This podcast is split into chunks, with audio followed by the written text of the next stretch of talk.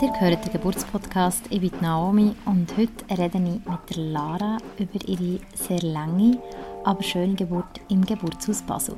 Viel Spaß beim Hören. Schön bist du hier, Lara. Ich würde sagen, wir fangen gerade ganz am Anfang an.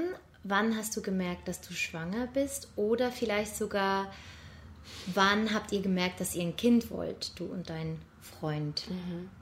Ich habe, ähm, bevor ich äh, wusste, dass ich herkomme, habe ich mir Gedanken gemacht, wie offen und äh, ja, ehrlich will ich ähm, erzählen, aber ich will komplett offen und ehrlich sein. Ähm, vielleicht ist es ganz interessant, kurz die Vorgeschichte zu erzählen. Ich habe im Herbst, äh, am 5. Oktober 2021, äh, meinen Bruder verloren. Der ist tödlich ums Leben gekommen beim Autounfall als Beifahrer und das hat mein Leben so also um 180 Grad gedreht. Und ähm, ich habe danach dann entschieden, ich will mich wie reinigen. Ich habe vorher den Nuvaring genommen und äh, habe dann den abgesetzt. Und wir haben eigentlich vereinbart, mein Mann und ich, ähm, also ich bin glücklich verheiratet in einer Beziehung, dass wir noch nicht schwanger werden. Und es war dann ein Schuss, ein Treffer. Also wir haben nicht drauf geachtet in dem Sinne. Ähm, es waren die fruchtbaren Tage. Und ich habe direkt, ähm, also ich weiß auch noch den Akt des Geschlechts, also des Geschlechtsverkehrs. Und auch, ja, also wir haben uns in die Augen geguckt in dem Moment der Zeugung. Hast du es vielleicht auch ein bisschen gespürt? Also ich habe mich anders gefühlt und ich habe in dem Moment dann zu ihm gesagt, ey Mist, ich glaube, das sind doch jetzt meine fruchtbaren Tage. Und habe gespürt, dass was anders ist. Auch äh, die zwei Wochen später hatte ich das Gefühl, so einen geblähten Bauch zu haben. Und es gab einen Moment, wo wir uns küssen wollten und ich meinte zu ihm, boah, du schmeckst komisch. Und da meinte er, wie, ich schmeck komisch, du schmeckst komisch. Da konnten wir uns wie nicht riechen für einen Tag. Und äh, ich wollte mir das aber nicht so richtig eingestehen, dass ich schwanger bin und habe tatsächlich, also ja, dann meine Tage nicht bekommen. Äh, eigentlich äh, durch den Nuvaring habe ich die immer sehr pünktlich, sogar pünktlich morgens um neun, am Freitag immer. Und ja, Freitag kam die nicht. Ähm, das Wochenende noch abgewartet. Und am Sonntagabend haben wir uns einen Test gekauft und am Montagmorgen ja, habe ich dann mit einem Tropfen Urin doppelt positiv, wusste ich ja, ich bin schwanger. Was ging da in dir vor? Du warst ja auch noch in der Trauerarbeit, ja. nehme ich an. Es ist, es ist immer noch irgendwie ein totaler Prozess und Auf und Ab und auch die Schwangerschaft. Äh, in dem Moment war ich total überfordert. So, weil ich habe gedacht, mein Leben hat sich um 180 Grad gedreht, jetzt wird es sich nochmal um 180 Grad drehen. Mein Mann ist schon bereit für Kinder seit jeher, seitdem wir uns kennen eigentlich. Und ich bin so ein, so ein ja, freier Vogel, der es liebt, unabhängig ähm, selbstständig unterwegs zu sein, weil ich liebe auch meine Arbeit sehr und habe dann im ersten Moment Angst gehabt vor einer Einschränkung und ja, habe eher Tränen der Überforderung gehabt und mein Mann hat Tränen der Freude gehabt. Und so saßen wir dann weinend äh, nebeneinander im Bett und haben gesagt, es ist okay, dass ich erstmal ja, überfordert bin und er sich freut. Und äh, ja, dann haben wir erstmal einen langen Spaziergang gemacht, drei Stunden lang. Äh, er hat sich kurzzeitig freigenommen und wir haben das alles mal so ein bisschen sacken lassen. Man weiß ja auch nicht, ob es dann funktioniert, aber von meinem Gefühl war es irgendwie klar, die Kleine, die schafft das. Wie hast du dich dann ähm, da reinbegeben in diese Schwangerschaft? Wie waren so die ersten paar Monate? Mm, ich habe sie sehr früh gespürt, also ähm, dritte Schläge. Aber sie hat sich so wunderbar an mich angeschmiegt. Also ich habe die komplette Schwangerschaft nicht einmal Übelkeit gehabt oder Beschwerden oder irgendwas. Also ich habe ein bisschen hinten, ich weiß jetzt nicht, wie der Punkt heißt, aber so, wenn sich das Becken ein bisschen weitet, Ziehen gespürt. Aber es war extrem schön, eine ganz, ganz tolle Schwangerschaft. Überforderung nach wie vor am Anfang, also komplett so. Ich hatte auch erstmal, wir sind dann relativ schnell zu meinen Eltern ähm, nach Bremen gefahren, haben denen das erzählt. Und dort habe ich dann auch den äh, ja, Ultraschall, äh, Ultraschall, ne? ja, Ultraschall mhm. gemacht, wo die Frauenärztin meinte, ja, ich bin in der sechsten Woche schwanger, die Kleine hat sich super eingenistet. Damals wussten wir noch nicht, was es wird. Wir haben es dann kleine Erbse betitelt. Und ähm, ja, es, war, es, ging dann erstmal so, ich glaube, ich habe so einfach weiter mein Leben gemacht. wusste zwar, ich bin schwanger, da ist was in mir, aber der Moment des Realisierens kam dann wie nochmal ein Stückchen später. Weißt du den noch konkret oder mhm. kam das einfach Stück für Stück? Ich glaube zum einen Stück für Stück, aber ich weiß, dass ich war auf dem Geburtstag eingeladen und habe da noch ja, also ganz viel getanzt. Ähm, natürlich immer wieder das Bier und äh, den Alkohol von mir abgelehnt sozusagen, auch wenn es mir angeboten wurde, weil ich ähm, bin da erstmal mit äh, verdeckt umgegangen. Also ich habe es nicht äh, groß erzählt. Und dementsprechend wussten halt äh, meine Freunde und die Leute, die mich umgeben haben, außer die Familie, das noch nicht. Und ich bin dann nach Hause gegangen, nachts um halb fünf, und habe gedacht, krass, ich bin gerade nicht alleine. Ich habe jemanden in mir, die mich jetzt auf Schritt und Tritt begleiten wird. Und ich habe auch angefangen, mit ihr zu sprechen. So schon relativ früh, glaube ich, weil ich aufgrund der Trauer auch natürlich ähm, unterschiedlichste Emotionen in mir hatte und auch ganz viel geweint habe. Nicht aufgrund ähm, der Schwangerschaftshormone, sondern aufgrund der Trauer von meinem Bruder. Und dann habe ich versucht, ihr zu erklären, der kleinen Erbse, dass das halt aufgrund meines Bruders ist, dass ich ihn vermisse und nicht, dass es nicht an ihr liegt. Ich weiß ja nicht, ob das dann wie falsch verstanden wird, aber es, ja, ich dachte, dass das ganz gut wäre, da schon mal mit ihr zu reden, zu kommunizieren. Ja, mega. Und die hören ja alles, die bekommen das alles mit, mhm. sagt man. Mhm. Ich habe das auch immer gemacht. Gesprochen. Und wusstest du, wo du gebären willst? Wie hast du dich so mit der Geburt auseinandergesetzt? ähm, ja, mein Leben ist relativ bunt, würde ich sagen. Und wir haben ähm, zwei Standorte wohnungsmäßig. Und für mich war relativ, also wir wussten noch nicht so richtig, in welcher Stadt aber irgendwie wollte ich es auf möglichst natürlichem Wege machen, weil ich glaube an, an die Kraft von uns Frauen und dass das was Natürliches ist. Und dementsprechend war für mich eigentlich sofort klar, ich möchte gerne in einem Geburtshaus gebären. Und habe dann auch das versucht. Also erstmal, wir haben in Hamburg und in Basel Standorte. Und in Hamburg haben wir uns beworben im Geburtshaus. Dort war ich dann Platz 12 auf der Warteliste, obwohl wir uns direkt beworben haben. Und mit Bewerben meinst du anrufen und anmelden? Man muss so einen Vortrag äh, von denen besuchen und danach darf man sich dann ja, eintragen lassen. Und ebenfalls auch in Basel. Und da war es so, dass es halt mit der Krankenkasse so eine Geschichte war, weil meine Krankenkasse das nicht übernommen hätte. Und aufgrund dessen habe ich dann auch die Krankenkasse gewechselt, weil mir das so wichtig war. Und im Nachhinein war das genau die richtige Entscheidung. Also da bin ich sehr, sehr dankbar dafür, so der eigenen Intuition gefolgt zu sein, alles möglich zu machen, um dem Gefühl zu folgen und im Geburtshaus zu gebären. Also du wusstest, dass du im Geburtshaus gebären willst und hast da dann auch schon die Untersuchungen gemacht oder? Aufgrund äh, der Krankenkasse noch nicht direkt. Ich bin ähm, im warte mal, ich habe jetzt Mitte November bekommen, 18. November, am 1. Oktober ähm, offiziell wurde ich dann von den Hebammen dort untersucht. Und ähm, hast du dich sonst wie noch auf die Geburt vorbereitet? Wie hast du das gemacht? Mhm. Du hast im Vorfeld gesagt, dass du den Podcast nicht gehört hast. ja, ich hatte so ein bisschen vielleicht Bedenken, dass wenn ich zu viel äußere Einflüsse bekomme, zu viele Geschichten von anderen, dass es mich wie in meinem Denken beeinflusst. Also, dass ich vielleicht Angst kriege oder sowas. Und ja, ich also würde selber sagen, ich bin recht, ähm, also schmal oder sportlich gebaut, dass ich jetzt auch nicht, äh, ja, also meine Mutter hat mich mit sehr großem Kopf geboren. Und dementsprechend war meine Angst, dass ich auch ein Baby mit einem großen Kopf bekomme. Und man weiß ja nicht, was da alles kaputt gehen kann. Und äh, ein Freund der Familie hat mir kurz vor Geburt noch Horrorgeschichte von seiner Frau erzählt mit äh, ja wesentlich früher, also Gebären und Blut und dem, also so richtig notmäßig, wo es dann zu Hause losging und ab ins Krankenhaus und sie mit Vollnarkose und Kaiserschnitt und rausholen und sie erinnert sich an gar nichts. Und das war mir so, stopp, stopp, stopp, bitte erzähl nicht weiter. Und deswegen hatte ich irgendwie von Anfang an so, dass ich wollte bei mir bleiben. Deswegen habe ich mich nicht groß informiert und habe irgendwie so dem Prozess versucht zu vertrauen, vielleicht auch aus eigener Challenge so heraus.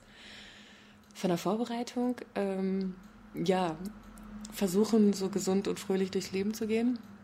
Ich mache sehr gerne und viel Sport und habe dementsprechend tatsächlich auch jeden Tag meine Sportsession gemacht. Ich war im Fitnessstudio, sogar noch bis eine Woche vor Geburt, Yoga gemacht. Das war so zum einen. Meine Mutter ist Körpertherapeutin, Emmet nennt sich das, und ähm, die ist auch ab und zu uns besuchen gekommen, hat mich äh, behandelt. Und ich habe ein Geburtsblessing gemacht, wo ich das vorher auch noch gar nicht kannte, was das so ist. Kannst du das kurz ausführen? Mm, ja, also es ist, ähm, du siehst wahrscheinlich, ich gucke immer wieder nach oben, so zum Nachdenken. Ähm, ist ein Treffen mit einer Frau gewesen, äh, die vorher wie eine Art Gedicht verfasst hatte für mich, so als Eingebung, was ihr gekommen ist. Und das hat sie mir auch vorgelesen. Ich habe ihr erzählt von meinen Ängsten oder Befürchtungen. Es ist ja auch es ist ja nicht nur das Körperliche, sondern auch so das menschliche, weibliche, frauliche Bereitsein zu gebären und auch so eine Art Transformation zu durchlaufen. Ich werde von einer Frau zu einer Mutter. Und mit ihr habe ich geredet. Sie hatte ein paar Rosenblätter noch dabei, ähm, so meditative Entspannungsmusik. Und das größte Learning, glaube ich, was ich da so rausgenommen hatte, ist, dass sie meinte, eine Geburt kann auch was Orgiastisches sein. Und das habe ich erst irgendwie nicht verstanden und habe aber so mich immer weiter damit befasst. Habe auch eine Meditation ähm, gehabt, wo es darum geht, dass man in einem Bötchen auf eine Insel zufährt, so sich mit jeder Welle treiben lässt, näher an den Strand. Und auf diesem Boot gibt es eine Kiste. Und in dieser Kiste sind ganz viele deiner eigenen Ängste drin. Und diese Kiste ist mit einem Haken befestigt und hält das Bötchen ab, sich der Insel zu nähern. Und dass ich dann wie in dieser Meditation selber die Kiste von Bord stoße, dadurch das Boot freier ist und wirklich mit jeder Welle näher dieser Insel kommen kann, bis man dann angekommen ist. Und so habe ich dann auch, als die Wehen losgingen, versucht, jede Wehe als etwas Positives zu sehen, etwas, was mich meinem Ziel näher bringt also so richtig willkommen zu heißen und mich nicht davor zu, ja, zu verschließen. Und ich glaube, dass bei einer Geburt das sehr, sehr wichtig ist, so das Mindset, das A und O, wie man damit umgeht und wie ja, fokussiert oder willensstark, gleichzeitig auch loslassen, Vertrauen in sich selbst. Das ist ja ein ganz natürlicher Prozess. Mhm. Aber wenn du jetzt sagst Ängste, was waren deine Ängste? Also einerseits vielleicht dieser Transformationsprozess an sich, aber andererseits auch Ängste vor Schmerz oder? Also ich habe dadurch, dass ich mich wie, also möglichst nicht mit Horrorgeschichten auseinandergesetzt habe, habe ich keine große Angst tatsächlich gehabt. Ähm, es gab zwei Momente in diesen neun Monaten, wo die Angst kam, wo ich dann sofort versucht habe, bewusst damit umzugehen ja, es war, ich glaube, einerseits, ähm, also ich arbeite halt beruflich viel mit meinem Körper, so die Angst vor dieser körperlichen Veränderung, ähm, wie sehe ich danach aus? Dann natürlich so die Angst, wird etwas währenddessen kaputt gehen, reißen? Ja, und auch, wie abhängig werde ich dann sein danach im Muttersein? Das ist auch etwas, was ich bei der Geburt gespürt habe, dass es darum geht, loszulassen. Und etwas, was in dir selber ist, nach außen zu bringen. Also es ist sowas von extremst etwas Inneres nach außen zu kehren auf eine Art und Weise. Ich glaube, das sind so die, die Punkte gewesen, vor denen ich äh, in den Momenten Angst gespürt habe. Wie hat das dann angefangen mit der Geburt? Die, der Geburtsprozess an ja. sich. Außer ähm. es gibt noch was, was noch ähm, gesagt werden sollte. Mm, nee, eigentlich. Ich meine, ich bin jetzt äh, zweieinhalb Monate Mutter, aber ist auch irgendwie verrückt, das zu sagen. Mm, dass die Schwangerschaft für mich ein ganz tolles Erlebnis war. Und das zu spüren, sie zu spüren, mit ihr gemeinschaftlich zu sein. Und ich weiß ja nicht, ob das normal ist, aber bis zum siebten Monat hat man sie nicht gesehen. Die Leute wussten nicht, dass ich schwanger bin. Und äh, ich habe dann eher, also in Deutschland gibt es ja ganz viele überfüllte Züge, dass ich dann teilweise gefragt habe, wenn ein Zug überfüllt war, Entschuldigung, ähm, darf ich mich da hinsetzen, weil ich bin schwanger, also diesen Sitzplatz in Anspruch nehmen.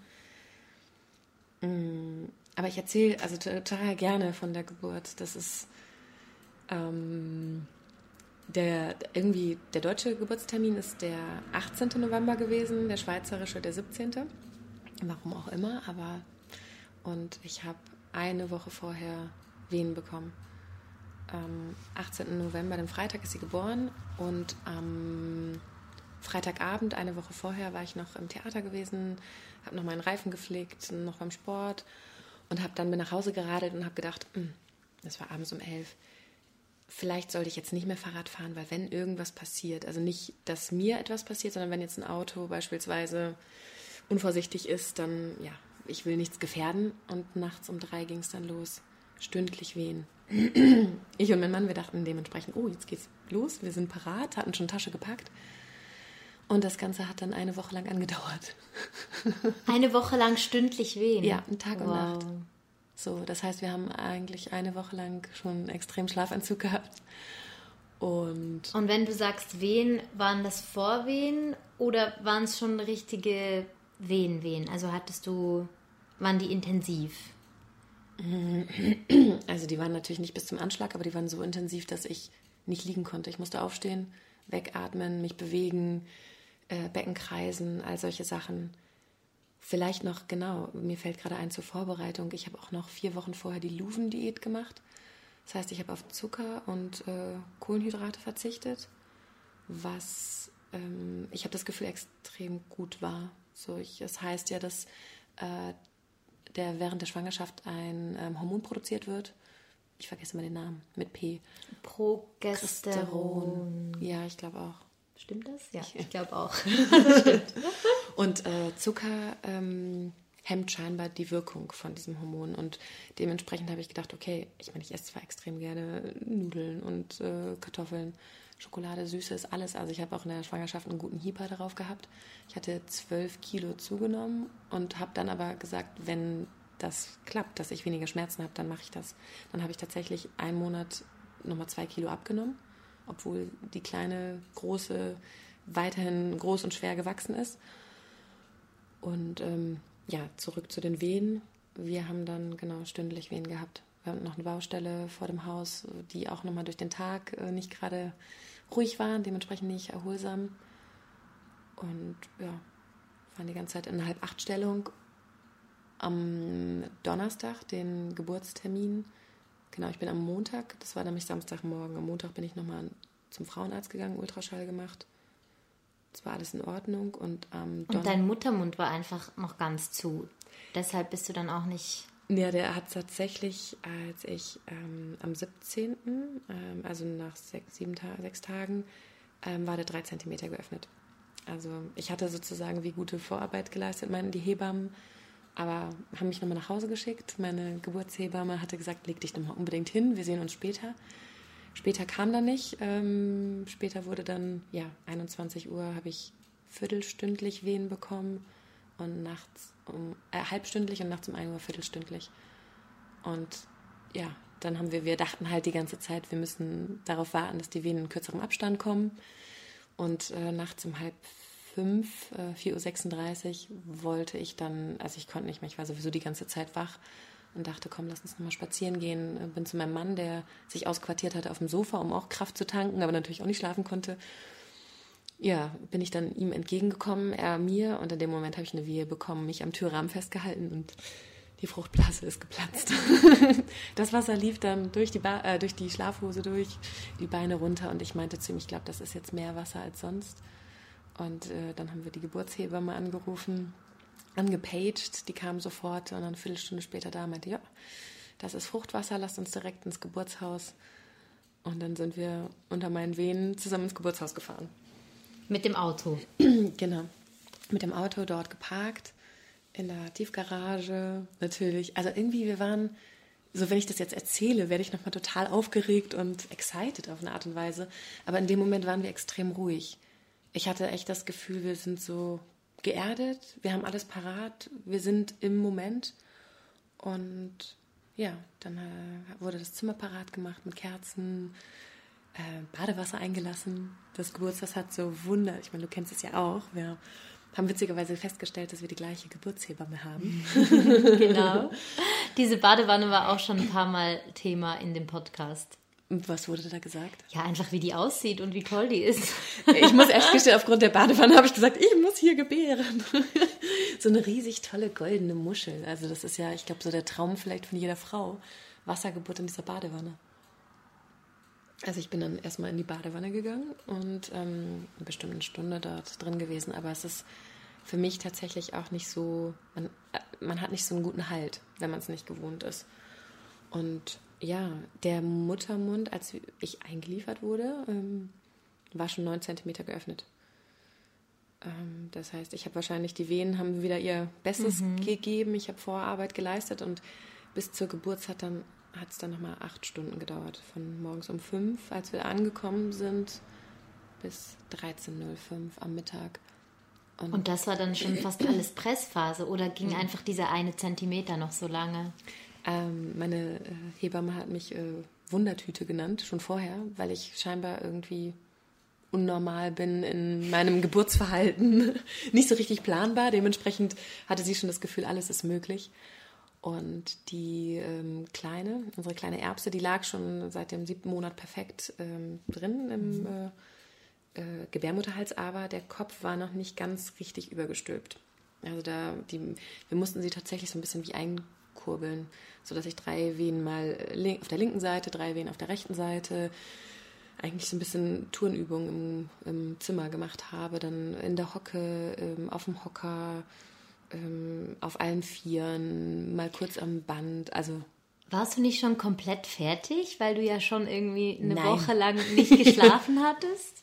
Nein, das ist äh, ja, ich würde sagen so ein bisschen sportlicher Ehrgeiz. Also die Vorbereitung darauf, so da ist das Ziel und da will ich hin. Ähm, ich habe früher Sprint gemacht und ich habe es äh, Leichtathletik und Sprint war so meine Disziplin und ich habe das, ich glaube, ich, irgendjemandem habe ich das kürzlich gesagt, dass es da für mich ganz entscheidend ist oder generell beim Sport, dass man bis hinter die Ziellinie denkt. Also nicht, nicht bis, zum, bis zur Ziellinie sprinten, sondern bis dahinter.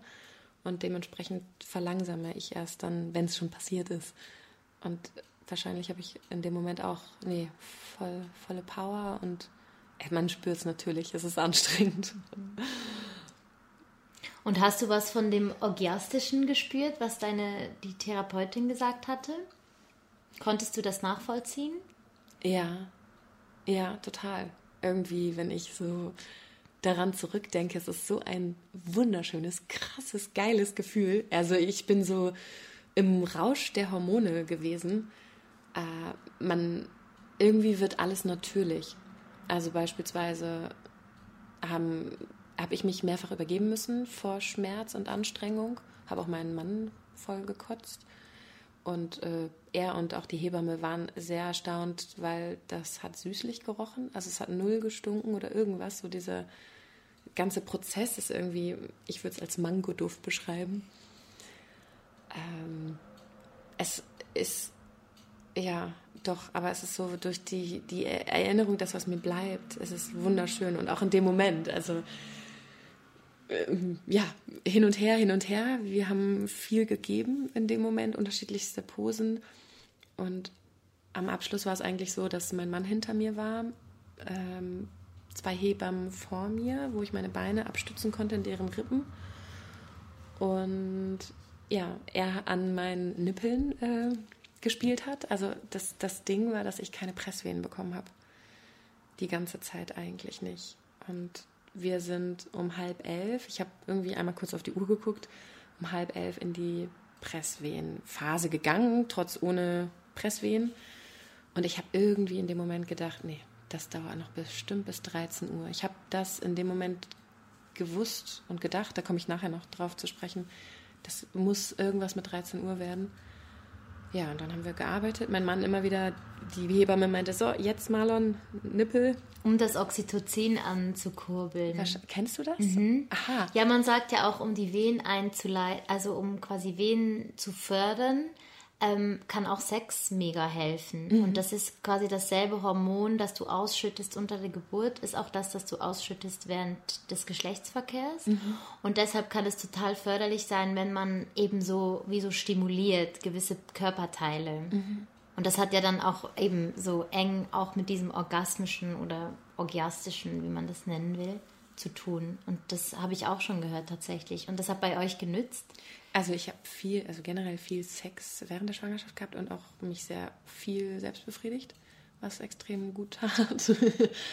ähm, aber es hat ja, in dem Moment ähm, hat es die Venen eingeleitet, so. Also Oder nicht verstärkt, verstärkt und nicht eingeleitet. Presswehen Genau. vielleicht auch. Genau. Und Presswehen hattest du dann aber gar nie. Nee.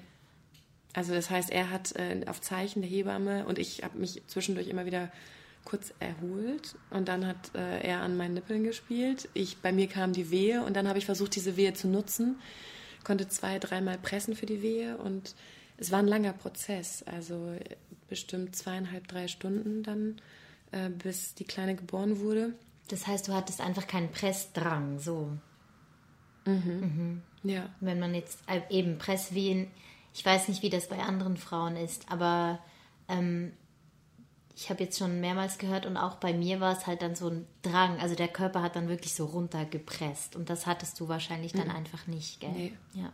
Das ist äh, irgendwie, ich weiß es nicht, ähm, aber ich habe das Gefühl, das ist irgendwie nochmal härter, wenn man, du musst pressen, du weißt, du musst es wie loslassen auch auf eine Art und Weise rausbringen und gleichzeitig willst du es aber wie auch noch in dir behalten. Die Hebamme meinte dann, ähm, schau mal hier, also Spiegelköpfchen und ich so, nee, ich will mich aufs Pressen konzentrieren, nicht sehen. Und dann meinte sie doch, guck mal, und das war total irre, weil da sah man dann auf einmal schon Haare. Und mein Mann genau das Gleiche. Er wollte auch lieber nicht gucken, hat es dann aber auch gesehen und total toll. Und äh, im zweiten Schritt meinte sie, fass mal dahin. Und dann habe ich das Köpfchen angefasst und wusste dementsprechend noch besser, wo ich hinpressen muss. Das fand ich irgendwie noch sehr, sehr hilfreich, so dass man dadurch weiß, wo irgendwie die Kleine sich befindet. Genauso auch bei meinem Mann. Er wollte es auch nicht anfassen. Sie meinte, doch, fass mal an. Und dann haben wir das Köpfchen schon mal so angefasst und es war irgendwie sehr, sehr schön. Und dann in dem Moment, wo sie auf die Welt kam, weißt du das noch? Also es, sehr lange ähm, war sie, also war ich schon offen und der Kopf da. Deswegen ich bin eigentlich gar nicht gerissen. Ähm, einen halben Zentimeter und nach fünf Tagen war ich verheilt. Die haben Manuka nur Honig drauf gemacht. Und die Kleine hat einen Kopfumfang von 37 Zentimetern. Und ähm, ja, deswegen, ich hatte ganz lange dieses Gefühl, zwischen meinen Beinen ihren Kopf zu spüren. Sie ist da, also wirklich, ich glaube, bestimmt zwei Stunden oder so. Und es ging auch mal wieder vor und zurück. Also so mit jeder Wehe habe ich versucht, den Kopf weiter vorzuschieben und sie ging dann aber natürlich wieder ein Stückchen zurück. Also es war so Millimeterarbeit, aber die Herztöne waren immer stark, immer stabil. Und ja, in dem Moment, ich habe dann mit zwei Wehen gedrückt und sie kam dann wie in einem Flutsch raus, der Hebamme, die sie dann mitgezogen hat und mir dann direkt auf die Brust gelegt hat. Und das ist so irre, das ist so krass. Es ist wunderschön. Also mein Mann hat das auch als so Licht und Liebe beschrieben. Die Zeit steht still. Das ist, es ist Wahnsinn. Und es ist ein Gefühl, also jeder empfindet es anders, aber es ist ein Gefühl, das kann man nicht beschreiben. Deswegen auch Gebären kann man nicht beschreiben. Das muss jeder, der möchte, selbst erleben. Und ich bin sowas von auch jetzt noch voller Stolz und Freude und Glück, dass ich das so geschafft habe, so natürlich komplett ohne Schmerzmittel, also gar nichts eingenommen. Ähm, ich habe noch so Zink, nee, so eine Salbe an die Füße bekommen, dass die Füße schwer werden, um die Wehen zu fördern. Aber ja, hat auch nicht ganz geholfen. es ist, nein, das ist, dann wurde sie mir auf die Brust gelegt und wir waren so komplett beseelt. Sie hat sofort getrunken und ähm, die Geburtszeit äh, wurde dann genannt. Das war 13.05 und dann musste ich nochmal pressen. Das äh, wurde mir vorher auch erklärt, aber das wusste ich nicht, bevor ich nicht schwanger war dass die Plazenta eigentlich auch sehr entscheidend ist, dass man die auch gebärt. Und ähm, dass damit erst die Geburt abgeschlossen ist. Mhm. Und die Geburt war um 13.13 Uhr 13 abgeschlossen. Und das ist irgendwie, ja, so total magisch, weil mein Bruder ist an dem 13. geboren, es war 13. August, und er ist an dem 5. gestorben. Und diese beiden Zahlen sind bei ihr mit in, in der Geburtszeit drinne. Und die Zahl von meinem Bruder auch Glückszahl und er ist Profisportler gewesen auf dem Trikot und bei uns in der Familie, wir haben alles um 13.13 Uhr .13 in dem Jahr angefangen. Also seine Beisetzung, seine Trauerfeier, ähm, alles, also Geburtstag, ähm, wir haben alles immer um 13.13 Uhr .13 begonnen und die Plazenta und die Geburt von mir war abgeschlossen um 13.13 Uhr. .13. Und da denke ich, da kann jede andere Minute ja eigentlich kommen. Die Stunde hat 60 Minuten. Warum genau 13.05 und 13.13? Und ja, viele, was heißt Parallelen auf eine Art und Weise, aber die, ähm, ja, die Geburt wurde gezählt oder wird ja gezählt mit dem Tag, mit dem ersten Tag der letzten Periode. Und das war der Tag der Beisetzung von meinem Bruder. Also es ist so ganz viel, ich glaube, ich weiß nicht, wenn ich da hängen noch ganz, ganz viele andere Sachen mit zusammen, wo man, glaube ich, irgendwie denkt, so was, das kann doch alles gar nicht sein. Wie viele Zufälle soll es denn geben? Mhm. So, dass irgendwie das miteinander für mich zumindest auf eine Art und Weise verknüpft ist. In meiner Vorstellung haben die da oben High Five gemacht. Und äh, ja. Abgeklatscht, sie ja. ist runtergekommen. Genau, mhm. ja. Und ja, nach der Geburt. schön. Ja. Ich habe, äh, nee, einfach so nach der Geburt, weil du ja auch gefragt hast, ob mit dem orgiastischen Gefühl, dass tatsächlich als die Geburt, weil die Hebamme hatte gesagt, sie gratuliert erst, wenn die Plazenta geboren wird. Und danach hat sie gratuliert. Und ich habe dann gefragt, wie, was, schon vorbei? Ich habe es mir schlimmer vorgestellt. Mussten halt alle lachen so. Aber es war wirklich so, dass ich vom Gefühl noch hätte länger machen können. Ich habe mich wie auf so einen Marathon eingestellt. Ich weiß ja nicht, wie lange eine Geburt dauert, aber ich dachte immer, okay, weiter, weiter, weiter. Und dann war es auf einmal schon vorbei. Und äh, ja, es ist irgendwie verrückt. Willst du wieder machen? Ja, ich habe tatsächlich, ich habe, also ich bin so ein bisschen auf eine Art und Weise wie Zwiegespalten gewesen. Ähm, eigentlich habe ich für mich immer gesagt, ich möchte gerne Familie und Kinder kriegen. Gleichzeitig habe ich in einer anderen Beziehung ähm, vor meinem Mann es auch kennengelernt, was es heißt. Man kann sich auch dagegen entscheiden. Also er wollte partout keine Kinder und irgendwie ist dann für mich dieses Thema mehr auch in den Vordergrund gerückt, dass ich als Frau frei entscheiden kann, will ich Kinder oder will ich nicht. Und war mir immer wie, ja, ich weiß nicht, wahrscheinlich, ich würde sagen unsicher, aber wenn ich ehrlich bin, nein, ich wollte es schon immer. Aber dass ich dann nicht ganz wusste, will ich wirklich Kinder oder nicht, weil ich einfach auch sehr an meinem Job hänge und das so liebe, unabhängig frei zu sein, zu reisen. Und auch, wenn man diese Welt sich anschaut, Weltbevölkerung und allem drum und dran. Aber mh, hm, ich wollte, also ich habe sofort zu ihm gesagt, ja, wenn sich das immer so anfühlt, dann lass uns direkt äh, eins wieder machen. Also ich würde immer wieder gebären, wenn danach nicht noch ein Kind auszuziehen wäre. genau das gleiche denke ich auch. also nicht, dass ich was dagegen habe, aber wir haben jetzt genug Kinder, aber ich würde mega gern wieder gebären. Ich fände das mega cool. Mhm. Ich liebe das. Ich finde es wirklich, also es ist einfach was vom Unglaublichsten, was ich je erlebt habe. Mhm. Wie war die Zeit ähm, so, also generell nach der Geburt für dich? Ähm, die erste Nacht konnten wir gar nicht schlafen. das ist dann so, man ist so high auf Hormonen, das ist so extrem. Mm, total schön. Also nach wie vor total stolz. Gleichzeitig ähm, auch irgendwie wie ein kleiner Schock, was danach noch alles an Blut rauskommt wenn man auf Toilette geht oder auch ein Stückchen, dass ähm, ja, ich so nicht wusste, wie stark ist mein Körper verletzt, was ist da passiert auf eine gewisse Art und Weise, auch wenn ich natürlich bei Bewusstsein dabei war, aber das ja noch nicht kannte. Die Lochien nennt man das, der Wochenfluss. Ja, genau. Mhm. Kann ganz lange noch andauern nach der Geburt. Ja. Diese Blutung. Ich weiß, also ich es ist dann schon, ich glaube, ich weiß nicht, ob ich es jetzt vier Wochen hatte oder mhm. so. Ähm, wir waren vier Tage im Geburtshaus und dann nach Hause. Was irgendwie ne, so Bedenken aller Körper oder so, für mich war es extrem. Ich habe sofort, du wahrscheinlich auch, dein Gewicht wieder, also ich war die alte, ich habe keinen Streifen, nichts äh, vom Gewicht wieder wie vorher. die Haut hat sich sofort wieder gestrafft. Also es, ja, der Körper ist irgendwie ein Wunder. Ganz toll. Ja, und dann muss man sich erstmal eingrooven.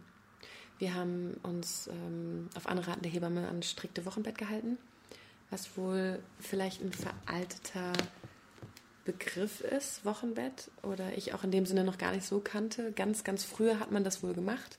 Generationen unserer Eltern wohl nicht. Also den habe ich das zumindest erklären müssen, auch meiner eigenen Mutter, was das heißt. Ah, wirklich? Sie wusste nicht, was ein Wochenbett ist. Nein, dass man wirklich, also alle haben so reagiert, wie, du liegst da nur zu Hause rum. Sorry, ich Ja. muss gerade lachen.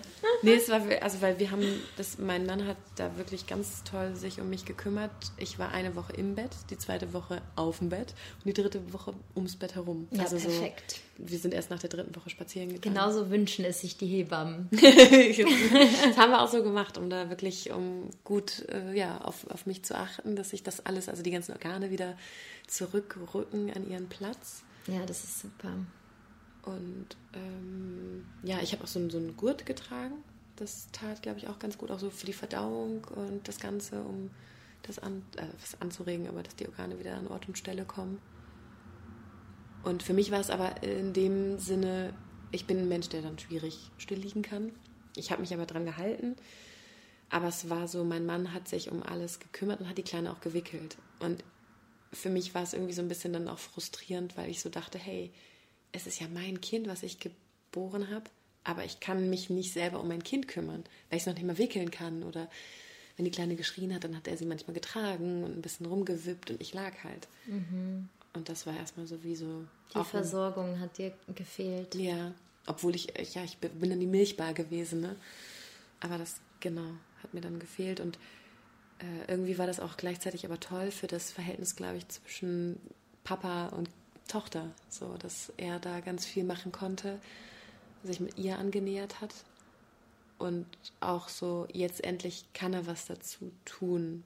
Die Schwangerschaft habe ich ja getragen, Geburt hat er mich sehr, sehr stark unterstützt, ähm, lag ich oder saß ja auch hinter mir, aber dass er in dem Moment dann wirklich auch zum Einsatz kam. Und jetzt ist genau das oh, Gegenteil. Jetzt äh, pflege ich ihn mit einem doppelten Bänderriss. Genau, er Kann hat ja er- gerade einen Bänderriss. Ja, nur zu Hause liegen und nicht, nicht, nicht gehen, stehen. Und äh, das ist dann schon auch noch viel Ja, sehr viel. auf eine Art und Weise. Mhm. Mit Haushalt und Kochen und Einkaufen, Waschen, die kleine Stillen. Stillen nimmt extrem viel Zeit in Anspruch, habe ich so zusammengerechnet und gedacht. Anfangs hat sie 40 Minuten lang getrunken. Ah, sie trinkt auch langsam oder einfach lange. Lange, ja. Und jetzt würde ich sagen eine Viertelstunde. Aber das, wenn ich das, äh, also sie hat jetzt einen Rhythmus nachts von dreieinhalb Stunden, tagsüber von zweieinhalb. Sie hat auch schon mal viereinhalb Stunden uns schlafen lassen. Dann bin ich nachts aufgewacht und war so, äh, habe ich irgendwie verpasst, dass sie Hunger hat oder so? Äh, habe ich zu tief geschlafen? Aber, äh, was wollte ich eigentlich sagen? Ich, schweife hier so wie ab, das ist so irgendwie so, genau. Einfach, dass sie trinkt, dass sie sehr lange, lange braucht, um zu Genau. trinken und das nimmt viel Zeit in Anspruch. Genau, sechs Stunden habe ich mal so, wenn man jetzt irgendwie alle zweieinhalb Stunden über den ganzen Tag stillt. Ja, es ist krass. Ja.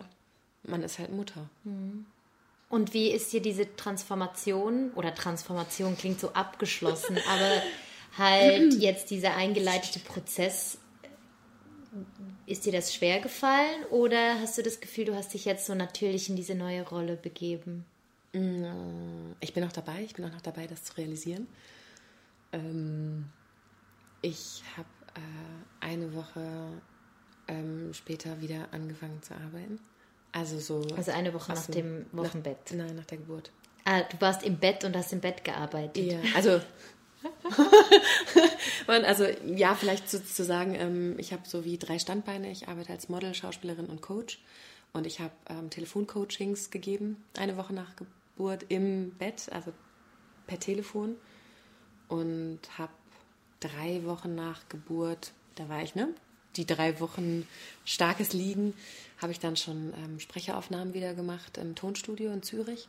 Da sind wir zu dritt dann zu viert, also mit meiner Mutter, meinem Mann, der Kleine und mir nach Zürich gefahren. Das ging aber schnell. Also ich war 20 Minuten im Studio und, und sechs Wochen nach Geburt habe ich mein erstes Fotoshooting wieder gehabt, auch in Zürich. Und die Kleine war aber auch mit dabei. Und, und das ging, geht gut für dich, dieses Nebeneinander oder Parallele? Ja, ich bin, ich weiß nicht, ob du es siehst, aber so dieses Lächeln und äh, es macht mir so extrem viel Spaß und ich bin extrem stolz auch auf die Kleine, wie die das macht und wuppt. Also ja, es klappt sehr gut neben, nebeneinander. Ich bin jetzt auch aktiv viel am Coachen, ähm, auch in Präsenz und bin dann vielleicht mal zwei Stunden weg. Und das ist dann genau die Phase, wo ich sie schon gestillt habe. Sie schläft und der Vater sich dann ähm, für sie da sein kann. Und ansonsten bin ich auch immer da. Super. Und, ja, schon, also irgendwie ich als Typ brauchst vielleicht auch auf eine Art und Weise. So ja, du musst dich auch nicht entschuldigen. Also ich finde das total toll, wenn man das für sich weiß und, und dann auch so ausführen kann, dass es so gut klappt. Das gibt mir noch mal mehr Kraft. Also mhm. ich habe das Gefühl, ich kann immer noch ich sein und gleichzeitig bin ich eine erweiterte Version meiner selbst. Ich bin noch Mutter und irgendwie noch, ja, es ist also mich freut das total, dass beides doch möglich ist. Also ich hatte Angst davor, dass es nicht mehr möglich ist, aber es geht weiter, sage ich mal, das Tagesgeschäft, auch wenn für uns das Leben sich nochmal komplett geändert hat. Mhm. Für uns war schon sehr schnell klar, wie wir sie nennen. Wir haben ähm, tatsächlich das Popping Out, dass ich schwanger bin. Wir haben standesamtlich äh, 2020 in Basel geheiratet und ähm, 2022 in Frankreich an der Côte d'Azur, ähm, Strand ähm, am Meer direkt, freie Trauung, wollten schon das Jahr davor heiraten, aber aufgrund Corona hat es nicht funktioniert und leider ist mein Bruder dann auch nicht mehr dabei gewesen. Aber wir haben ja verlautet, dass ich schwanger bin ähm, durchs Gruppenfoto. Also es war dann, wir haben nach der Trauung alle zusammen beraumt, ein Gruppenfoto gemacht und dann war es so äh, 3, 2, 1 ähm, Spaghetti, 3, 2, 1 Marlon liebt Käse und 3, 2, 1 Lara ist schwanger. Und alle haben das halt im Chor gesagt. Und den Leuten ist wirklich der Mund offen geblieben. Wir haben in dem Moment natürlich auch ein Foto gemacht. Und das war so extrem schön, wie berührt dann die Freunde sind. Das heißt, wir haben so auf, auf einen Schlag geballte Freude, Tränen, unterschiedlichste Emotionen so gehabt, die uns da gerade also entgegengekommen sind und auch uns gratuliert wurde. Und wir haben insgesamt eine Woche mit unseren Freunden und Familien dort verbracht. Und eines Morgens sind ich und mein Mann schwimmen gewesen. Und eigentlich als das als ich noch nicht schwanger war und das auch noch nicht geplant wurde, aber als mein Bruder gestorben ist, hatte mein Mann vorgeschlagen, dass wenn wir mal ein Kind kriegen sollten, mit Zweitnamen es nach meinem Bruder zu benennen. Entweder Malvin für männlich oder Malvina für weiblich. Und als ich schwanger war und wir wussten, es wird ein Mädchen, ja, stand irgendwie fest, es wird eine Malvina. Ähm, wir wollten aber gerne das als Zweitname. Und dann sind wir morgens rausgeschwommen äh, zu einer Boje im Meer und haben irgendwie sehr lange mit dem Namen Lio, L-I-O, geliebäugelt. Und haben dann so gesagt, doch, Lio ist es doch, es fühlt sich doch richtig an. Wir nennen sie jetzt mittlerweile Lio und nicht mehr Erbse. Und dann haben wir gesagt, ja, das können wir auch, wir sind uns so sicher mit dem Namen, das können wir unseren Liebsten auch sagen, dass es eine Lio Malvina wird mit Doppelnamen, Bindestrich. Lio Malvina und das haben wir dann auch den Familien gesagt und den Freunden und das hat sich extrem gut angefühlt, schon vor Geburt. Ich war im fünften Monat schwanger haben wir sie schon benannt. Sie war schon Teil von uns mit Namen. Das war extrem schön. Und sie trägt die ganze Liebe, die wir auch ihrem Onkel, also für ihren Onkel empfinden, in sich. Weil da gab es natürlich auch so kontroverse Gedanken dazu, den Namen weiterzugeben. So. Ja, ja, genau. Und da haben wir gesagt, nein, sie trägt die ganze Liebe in sich, in diesem Namen. Und Leo steht für Löwen, die starke, die in einer herausfordernden Zeit zu uns kommen wollte. So schön. Toll. Ja, ganz toll, dass ich ähm, meine Geschichte erzählen durfte. Vielen, vielen Dank, dass ich da sein durfte. Danke Und, ja, dir. Somit die Geburt auf ewig ähm, in. Auf ewig. ja. auf diesem Band. Genau. oh, ich habe gerade Tränen in den Augen. Mhm. Danke dir vielmals. Danke dir. Das ist der Geburtspodcast. Wenn du einmal selber deine Geschichte erzählen willst, dann kannst du dich melden auf geburtspodcast.gmail.com. Das gleiche gilt für Feedback und Anregungen. Und wenn du möchtest, kannst du uns auch gerne eine Bewertung auf Spotify oder Apple Podcasts hinterlassen. Das würde uns freuen. Danke vielmals fürs Zuhören und bis zum nächsten Mal.